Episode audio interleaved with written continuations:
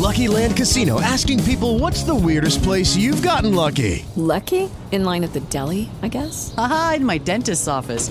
More than once, actually. Do I have to say? Yes, you do. In the car before my kids' PTA meeting. Really? Yes. Excuse me, what's the weirdest place you've gotten lucky? I never win and tell. Well, there you have it. You can get lucky anywhere playing at LuckyLandSlots.com. Play for free right now. Are you feeling lucky? No purchase necessary. Void where prohibited by law. 18 plus. Terms and conditions apply. See website for details. ¿Cómo están amigos? Bienvenidos a un nuevo capítulo de Revolución Circular, podcast de economía circular y cuarta revolución industrial, aquí en TX Plus, el primer gran medio digital de ciencia y tecnología. Soy Petar Ostoich y les recuerdo que pueden ver este capítulo y todas las entrevistas anteriores de Revolución Circular visitando nuestra página web www.revolucioncircular.org. Hoy tengo una gran invitada y nos acompaña Francisca Yáñez, National Technology Officer de Microsoft Chile. Francisca es ingeniera civil de la Universidad Católica de Chile con un máster y doctorado en economía e ingeniería. Además, hoy como National Technology Officer en Microsoft, le apasionan los proyectos públicos privados que transforman Chile y a los chilenos.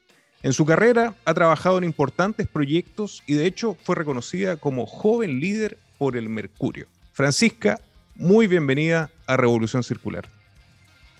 Hola, feliz de estar acá, Petar. Muchas gracias por la invitación. Un tema que me apasiona, que además me, me considero una, una, una, persona que está aprendiendo también. Eh, un, un, tema que yo creo que nos convoca a todos. Así que feliz de estar hoy día contigo compartiendo. No, muchas gracias por aceptar la invitación y quiero comenzar inmediatamente como para hacer un contexto. Definitivamente todos conocen Microsoft, es una marca y una empresa muy presente en, en, en nuestro día a día, pero te agradecería que nos contaras un poquito de la historia y su presencia nacional y global.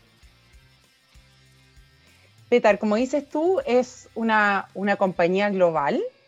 Eh, los inicios están en el año 1975 eh, lo cual suena como, como a mucho, sobre todo una empresa tecnológica. Pensemos hoy día en, la, en lo que ha sido la transformación digital. Nosotros no somos una empresa nativa digital, somos una empresa que aun cuando somos tecnológicos, también nos ha tocado este desafío de la transformación. Así que, bueno, fundada por Bill Gates, como probablemente todos eh, conocen. Y en Chile, Petar, eh, estamos cumpliendo, yo creo que un hito bastante importante porque estamos cumpliendo este año 30 años. Así que no es menor, tres décadas en Chile y además hemos querido celebrar este, este hito, estas tres décadas, con un compromiso país súper super grande. Eh, Microsoft Chile está haciendo la mayor inversión en nuestra historia, eh, con, trayendo una nueva región de Azure, de nuestra nube, a Chile. Nosotros creemos que, que el, el, desarrollo de los países va a estar fuertemente apalancado por la tecnología, por la economía digital, y, y en ese sentido Microsoft apuesta también por Chile. Eh, confiamos en, en, el desarrollo de, de, Chile y los chilenos. Y en ese sentido entonces estamos con, con este programa que llamamos Transforma Chile, que traemos eh, esta nueva región de, de, la nube, no solo para Chile, sino que de Chile para el mundo. Y eso es bien, bien interesante, yo creo que nos va a poner en una posición muy, muy importante para el mundo y no solamente a nivel de, tecnología, la tecnología que a lo mejor todos entendemos como más dura, sino que a través de las personas porque el programa también incluye una capacitación de contenidos digitales para más de 180 mil chilenos. Así que súper desafiante, muy entretenido, Petar, y con ganas de, ser parte de la transformación del país. Qué bueno, partimos inmediatamente con una excelente noticia y qué bueno esta, esta apuesta de Microsoft en el país y en, y en la región. Microsoft tiene un gran compromiso con la sustentabilidad y la descarbonización, que es el tema que, que, nos convoca. De hecho, estaba investigando por ahí, Francisca, que en enero del 2020 se anunciaron cuatro compromisos bien definidos al 2030 y al 2050. ¿Cuáles son estos compromisos y cuáles son los principales objetivos y logros a la fecha?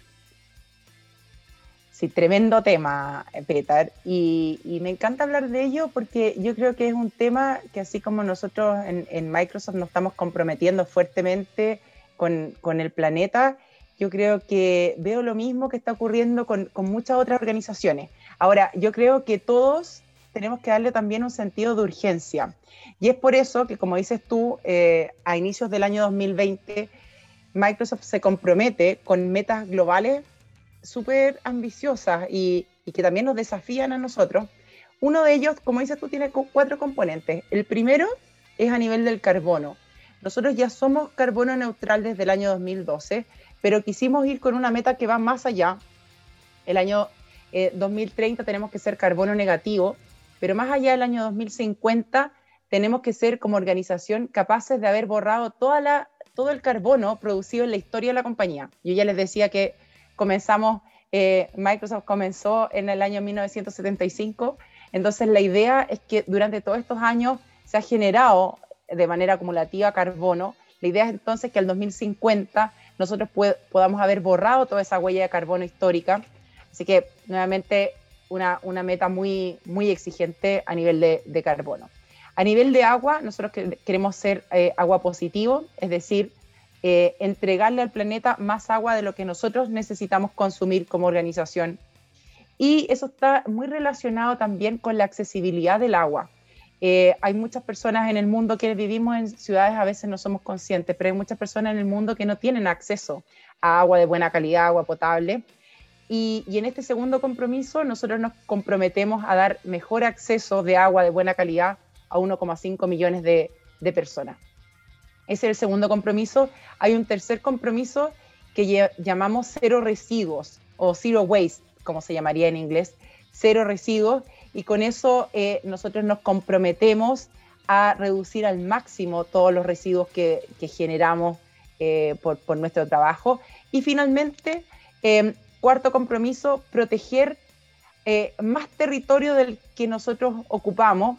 Y, y, ahí está relacionado con una iniciativa muy concreta que se llama el Planetary Computer, como el computador para el planeta que es un, ya seguramente durante la conversación vamos a entrar más en detalle, pero que es un, un computador basado en nuestra nube, basado en, Azure, que permite tomar mejores decisiones de sustentabilidad a todos quienes están tomando decisiones, es decir, empodera a las personas para tomar decisión en base, en base a data interesante. Eso a grandes rasgos, Petar. No, súper interesante. Primero, el foco histórico de hacerse cargo de las emisiones de toda la historia. Y segundo, Francisca, naturalmente que me, me llama la atención el concepto, que lo encuentro maravilloso, de, de computador planetario. Te agradecería que nos contaras un, un, poquito más porque no tengo duda que para los que nos están acompañando les resulta extremadamente interesante.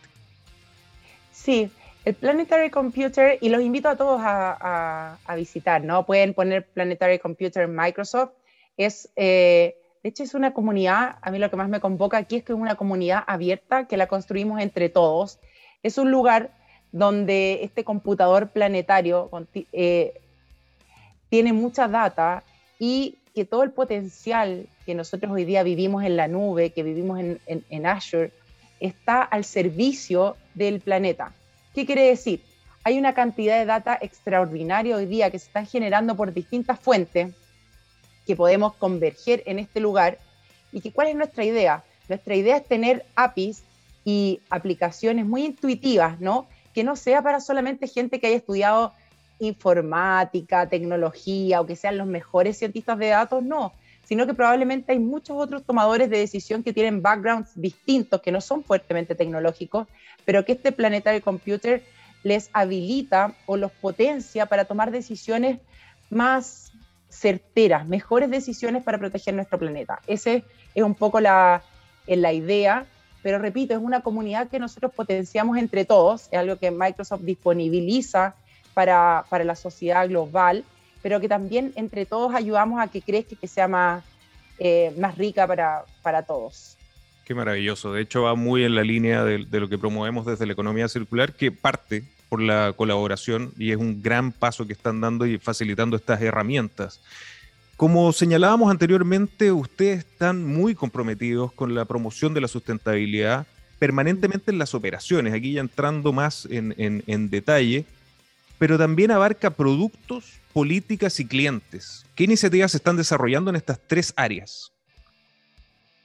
Peter, este es otro punto muy importante, eh, porque yo creo que tú has dado en el yo creo que la colaboración es, es, algo que tenemos que tener sobre la mesa en este tema. Yo creo que no hay ninguna organización, nosotros somos una organización muy grande, pero no hay ninguna organización que pueda lograr moverle la aguja al planeta por sí solo. O sea, no. Eh, entonces nosotros creemos que realmente esto se tiene que fundar en la colaboración Y en ese sentido nosotros, en todo lo que hacemos en sustentabilidad, hacemos, le damos vida a nuestro propósito, que es empoderar a toda organización y a toda persona del planeta para que logre más. Y ahí yo te diría, en, el foco que tenemos con los clientes, con los partners, con toda la cadena realmente de operación, es poder entonces empoderar a todas estas organizaciones para que también ellas logren sus propias metas, eh, sus propios objetivos de sustentabilidad. Eh, y ahí te diría bien, bien concretamente y, y, también a todos los que nos van a ver, nos van a escuchar, que, cómo podemos conectar, cómo, cómo, cómo los podemos habilitar.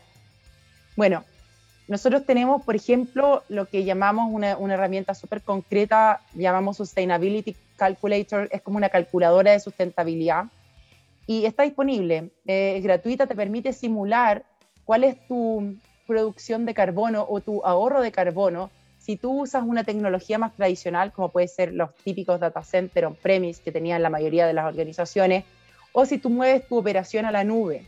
Entonces, tú mueves una operación a la nube de acuerdo a tu, eh, a tu realidad de tu organización. Esta herramienta que se llama Sustainability Calculator, como yo les comentaba, te permite identificar, bueno, cuál es el impacto a nivel de, de, producción de carbono eh, que tendría una decisión Em, de, migrar a la nube. Entonces ya empezamos a mezclar conceptos que más bien siempre hemos estado como en el mundo digital. Esto como que a muchos les parece lejano, ¿no? Como es un tema de los computines, de infraestructura tecnológica. No, tiene esta otra arista, que es una arista que impacta directamente al planeta, porque eh, la nube, nosotros en particular a través de Azure, ¿qué es lo que permitimos? Eh, traer eficiencia energética a la transformación digital porque los data centers requieren, eh, Peter, em, un consumo energético muy alto. Hay una analogía que a mí me encanta y que yo creo que esto acerca muchísimo a, todo, a todos los que nos están escuchando. Hoy día todo lo que es data center se asimila a lo que en su momento fue el ferrocarril. Bueno, el ferrocarril en su momento, muchos años atrás, trajo mucho desarrollo, mucho trabajo, pero también inicialmente fue sucio. Y el, los data centers eh, tienen muchos requerimientos de energía, tienen requerimientos también de agua para enfriar eh, todos los componentes que hay. Entonces el desafío que tenemos nosotros como empresas tecnológicas, pero al final todo el ecosistema, es cómo hacemos que esta transformación digital sea también sustentable. Entonces por eso el foco de nuestra política de sustentabilidad está en las operaciones, tú ya lo, lo comentabas en la misma pregunta, está en las operaciones y por otro lado tiene esta lista de empoderar a nuestros partners, a los clientes, a todo el ecosistema para que también ellos logren sus, sus, metas de sustentabilidad. quisiera dar otro ejemplo que a mí me, inspira muchísimo, porque quizás esto podría aún sonar, si bien estamos tratando de hacerlo más simple, podría aún sonar bastante teórico. Recientemente se, se lanzó un proyecto para cuidado de toda la Amazonas. Sabemos que la Amazonas no es algo que concierne solamente a nuestros amigos de Brasil, sino que un pulmón verde para todo el mundo, pero tiene muchas amenazas eh, actualmente. Bueno, ¿qué hemos hecho? Nosotros con eh, inteligencia artificial, no solamente Microsoft, sino que con partners y también con clientes, como en este caso fue la, la minera Vale, nos unimos para generar un proyecto con un componente tecnológico, pero con una aplicación de sustentabilidad para cuidar eh, el Amazonas. Y ahí ¿por qué nos unimos finalmente, Petar? Porque también en este caso Vale, que era nuestro, nuestro cliente, tenía sus propias metas de sustentabilidad, tenía sus metas de cómo aportar en el cuidado de las, del Amazonas y nuevamente volvemos a lo mismo, a esto de colaborar, a esto de encontrarnos y no trabajar como silos, no trabajar solos. Así que eso les comparto este otro ejemplo que a mí me parece súper súper inspirador y que esperamos se multipliquen, porque yo creo que no pueden ser excepciones, sino que ojalá nos llamen a, a que existan mucho más. Excelente ejemplo y es, muy bueno contarlo porque la gente de repente no conoce y, de repente estas son las cosas que también gatillan otras, otras colaboraciones. Eh, lo encontré fantástico, de hecho lo, voy a buscar. Y también muy interesante el tema de los data centers que definitivamente, como, como señalabas, ¿no? tienen un consumo energético, un consumo de agua y también de materiales. Y a propósito de los materiales, la economía circular aparece con mucha fuerza en uno de estos cuatro ejes que tú nombraste, que es Zero Waste o Cero Residuo y con el lanzamiento de Microsoft Circular Centers, o sea, veamos que ya ustedes se metieron, pero de lleno, eh, en, el tema de circularidad, ¿cuál es el principal objetivo de estos centros circulares y en qué áreas se enfocan? Peter, el, origen, primero te quiero contar el origen de estos centros. Nosotros identificamos que hay un concepto que se llama en inglés e-waste, que digamos que es como la, la basura digital, ¿no? Como la, la, basura de, de, este tiempo. Eh, claro, si yo esto se lo cuento probablemente a mi abuelita, ella no pensaba en, la, en, el e-waste y en la basura que generan todos estos dispositivos tecnológicos, ¿no? El problema probablemente era otro. Pero ¿qué identificamos nosotros cuando, cuando nos motivamos a crear estos centros en Microsoft? Dijimos, el e-waste tiene un crecimiento tremendo, tremendo, porque hoy día piensa, todos tenemos un celular en nuestra mano, tenemos eh, más de un dispositivo con el que nos estamos conectando y, bueno, y por otro lado nosotros, que somos uno de, los proveedores de, nube más importante a nivel mundial, tenemos estas grandes regiones de data center, nuestras regiones de Azure. ¿Y qué identificamos? Eh, muy relacionado con esto de los residuos.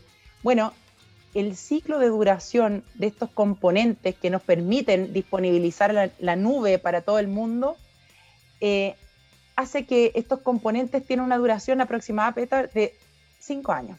Entonces estamos hablando de estas grandes regiones que permiten tener la nube. Para nosotros todo el concepto de nube parece que es invisible, ¿cierto? Como inmaterial. Nosotros como usuarios. Es inmaterial. Pero hay un lugar donde ah, existe este, estos materiales, esto, esto que después se transforma en residuos. Y como yo les contaba, esto tiene un ciclo de cinco años. Cuando tenemos una nueva región de, data center de Azure, como ya les comentaba anteriormente, que ya va a llegar a Chile, bueno, eso va a tener un ciclo de vida, son cinco años.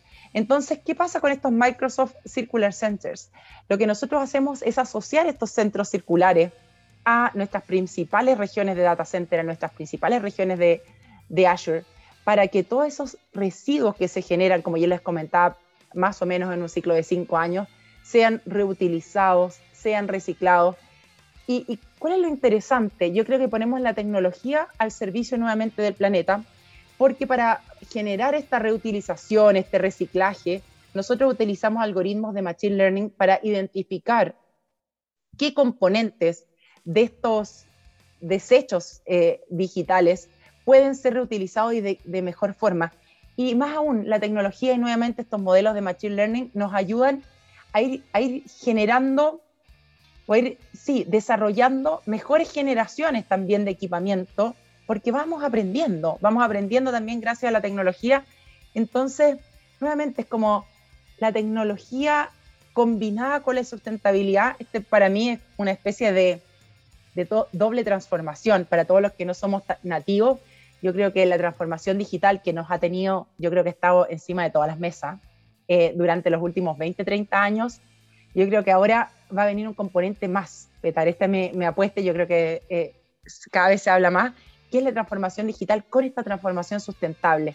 Entonces, cuando hablamos nosotros de estos circular centers, cerca de nuestros data centers, que es nuestro corazón de la nube, es la combinación de tecnología más sustentabilidad que hace eh, proteger a nuestro planeta.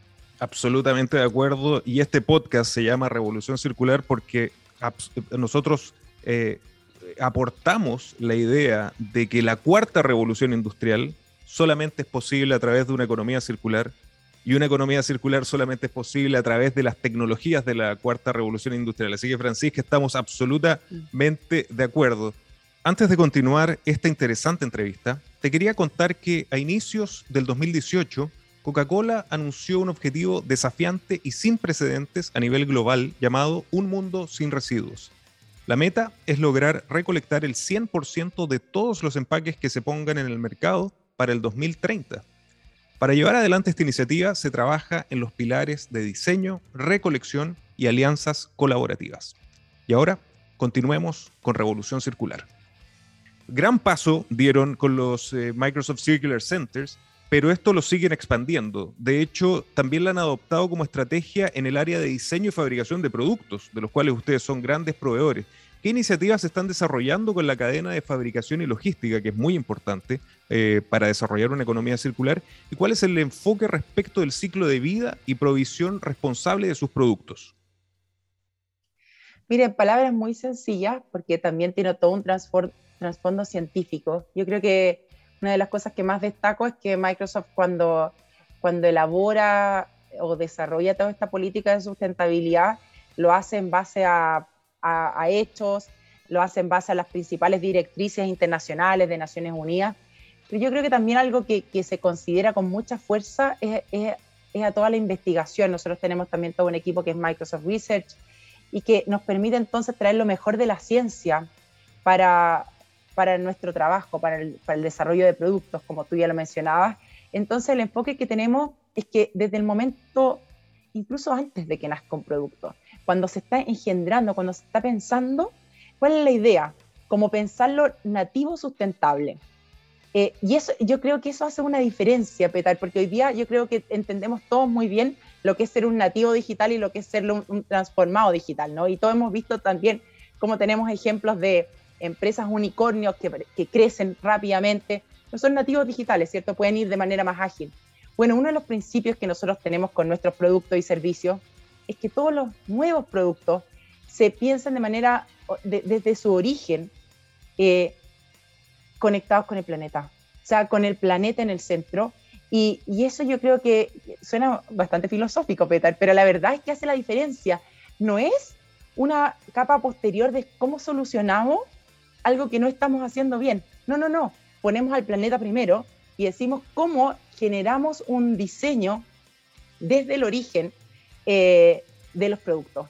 Y eso yo creo que, ya, ya les comentaba, yo creo que, que, hace una diferencia. Y por otro lado, tú hablabas como de toda la cadena de suministro, de todo lo que es supply chain, y volvemos a algo que conversábamos hace unos minutos atrás, la importancia de no trabajar en silo o no trabajar solo, porque la verdad si nosotros como Microsoft trabajáramos solo en esta política de sustentabilidad, nuestro alcance o nuestro impacto podría ser mucho menor.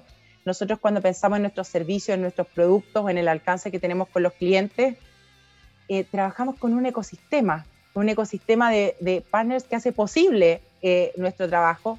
Entonces, cuando pensamos en los productos, eh, el trabajo de sustentabilidad también se hace con, con, esta red de partners, con este ecosistema que finalmente es fundamental para poder conseguir los resultados y no solamente nuestros resultados de sustentabilidad, repito, esto no es una a mí lo que me, me, gusta mucho la sustentabilidad que no es una competencia, es mucho más una colaboración. Yo creo que la transformación digital, no sé si tú lo ves igual, Peter, quizá había una, un poquito más una, una competencia, algo más, más de quién gana el negocio, pero la sustentabilidad no. Si tú logras tus metas de sustentabilidad, yo también, es que ganamos todos, gana el planeta. Es un poco, yo creo que una forma de pensar distinta, no, no, nos rompe ciertos, ciertos paradigmas. Absolutamente, es una visión holística y, de nuevo poner eh, o hacer hincapié en la importancia de la colaboración, pero segundo, y que comenzaste con eso, el diseño. De hecho, nosotros la, data que, manejamos es que el 80% del impacto de un producto se genera en la etapa de diseño. Por lo tanto, lo que tú dices es clave. Hay que, hay que diseñarlo pensando en todo su ciclo de vida y con el planeta en el centro. Y a propósito de que estamos contigo, con Microsoft, las herramientas digitales y las tecnologías que han sido disruptivas y que para mí definen la cuarta revolución industrial como la inteligencia artificial, como el Internet of Things, son claves para desarrollar una economía circular. Como, lo señalamos anteriormente, una depende de la otra. ¿Qué ejemplos puedes compartir respecto del uso de estas tecnologías en la transición circular o en el, camino hacia la sustentabilidad?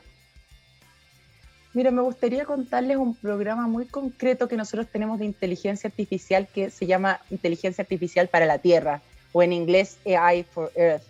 Es un programa que nosotros tenemos de 50 millones de dólares, eh, cinco años de duración, en el cual no es, no es un trabajo solo ejecutado por Microsoft, no, es un programa para que nuestros clientes, los equipos de investigadores de todo el mundo puedan aplicar a este fondo y realicen proyectos, diseñen productos, como decías tú, desde origen con, con, el planeta en el centro.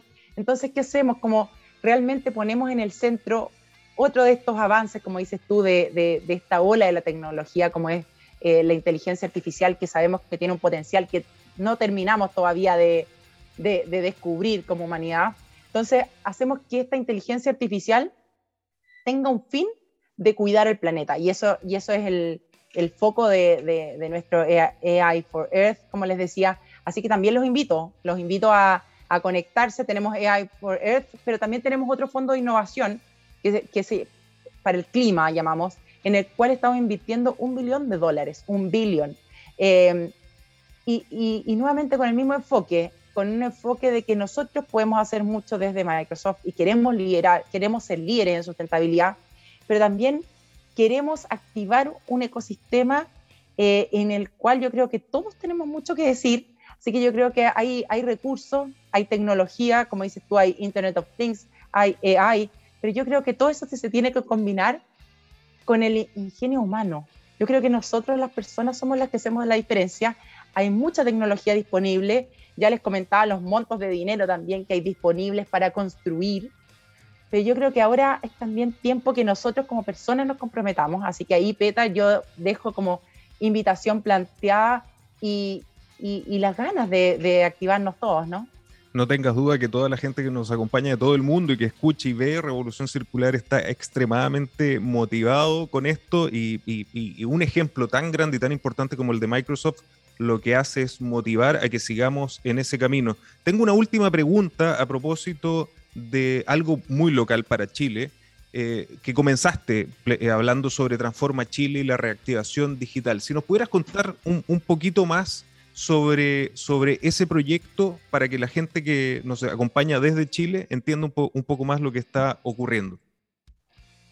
Sí, súper bueno, Petar. Transforma Chile es un programa de Microsoft, ya les comentaba inicialmente, es la mayor inversión que ha hecho Microsoft en la historia de, de, nuestro país. Nosotros vamos a cumplir este año 30 años en Chile y fue un programa que se anunció en diciembre pasado, presidente de la República, en la moneda nuestro presidente eh, global. Fue un evento híbrido, todo esto, Peta, yo, yo lo comento porque yo creo que es, también, eh, y, me gusta contar estas cosas porque, digo, se, hizo en un momento de pandemia, veníamos también de lo que había sido el inicio del estallido social, entonces muchas personas hasta el día de hoy nos preguntan, ¿por qué Microsoft puso los ojos en Chile para tener una región de, de Azure de Cloud para el mundo?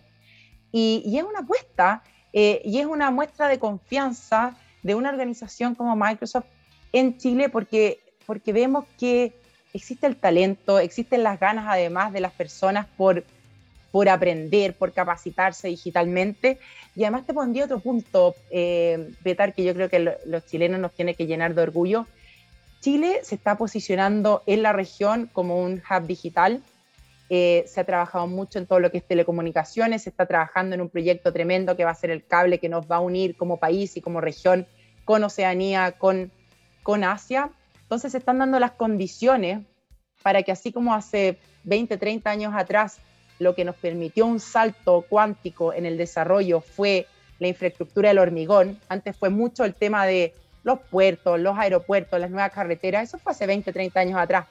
Pero hoy día nosotros como Microsoft creemos que el próximo salto de Chile, el próximo salto de desarrollo, va a ser apalancado por la infraestructura digital. Y en ese sentido, uno de los componentes principales de esta infraestructura digital es justamente la nube. Este computador que es para el mundo, para todo ciudadano del mundo, y por eso nosotros nos hemos comprometido eh, y estamos trabajando en ello a traer esta nueva región de data center, eh, en esta nueva región de Azure para, en Chile, que viene acompañado, ya les comentaba anteriormente, no es solamente la infraestructura dura, tiene un componente humano que es esencial, que finalmente es la que le da valor. Nosotros nos hemos comprometido en conjunto con el CENSE, en conjunto con el gobierno, a formar las capacidades digitales de 180.000, al menos de 180.000 chilenos. Así que es una combinación de la tecnología más lo humano, que creemos que finalmente es lo que hace la diferencia, Así que nada, estamos en un momento histórico para nosotros súper motivados eh, viviendo nuestro propósito de empoderar a las personas y a las organizaciones para lograr más. Así que eso te los cuento así muy, muy a grandes rasgos. No, fantástico y que, y que con la ayuda o, o, de la mano con Microsoft Chile pueda subirse al carro de la cuarta revolución industrial y además con una empresa, con todo lo que nos contaste, que está pensando en la economía circular, pensando en mantener el valor de los recursos y los, materiales durante el mayor tiempo posible. Francisca, ¿dónde la gente que nos acompaña puede conocer un poco más de las iniciativas que nos contaste en, esta, en este episodio? Me gustaría invitarlos, bueno, yo creo que tenemos muchos lugares para invitarlos, pero me encantaría invitarlos a, a descubrir lo que es eh, Planetary Computer y, lo otro que está muy interesante, que yo creo que puede inspirar muchas organizaciones, es nuestro reporte de sustentabilidad 2020. Si ustedes ponen reporte de sustentabilidad Microsoft 2020, eh, van a ver un poco esto, como lo conversamos eh, hoy, estos como cuatro compromisos.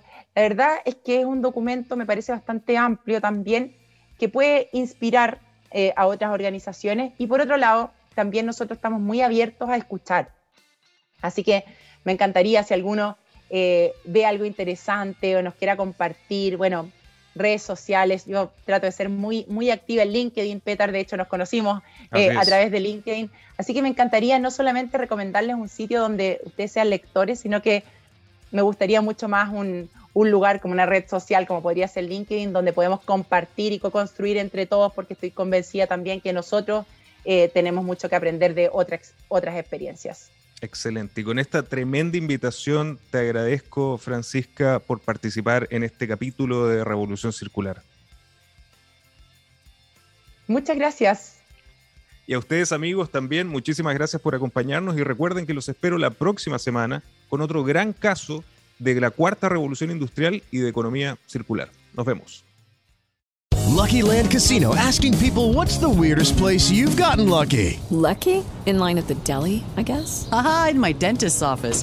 More than once, actually. Do I have to say? Yes, you do. In the car before my kids' PTA meeting. Really? Yes. Excuse me, what's the weirdest place you've gotten lucky? I never win and tell. Well, there you have it. You can get lucky anywhere playing at LuckyLandSlots.com. Play for free right now. Are you feeling lucky? No purchase necessary. Void where prohibited by law. 18 plus. Terms and conditions apply. See website for details.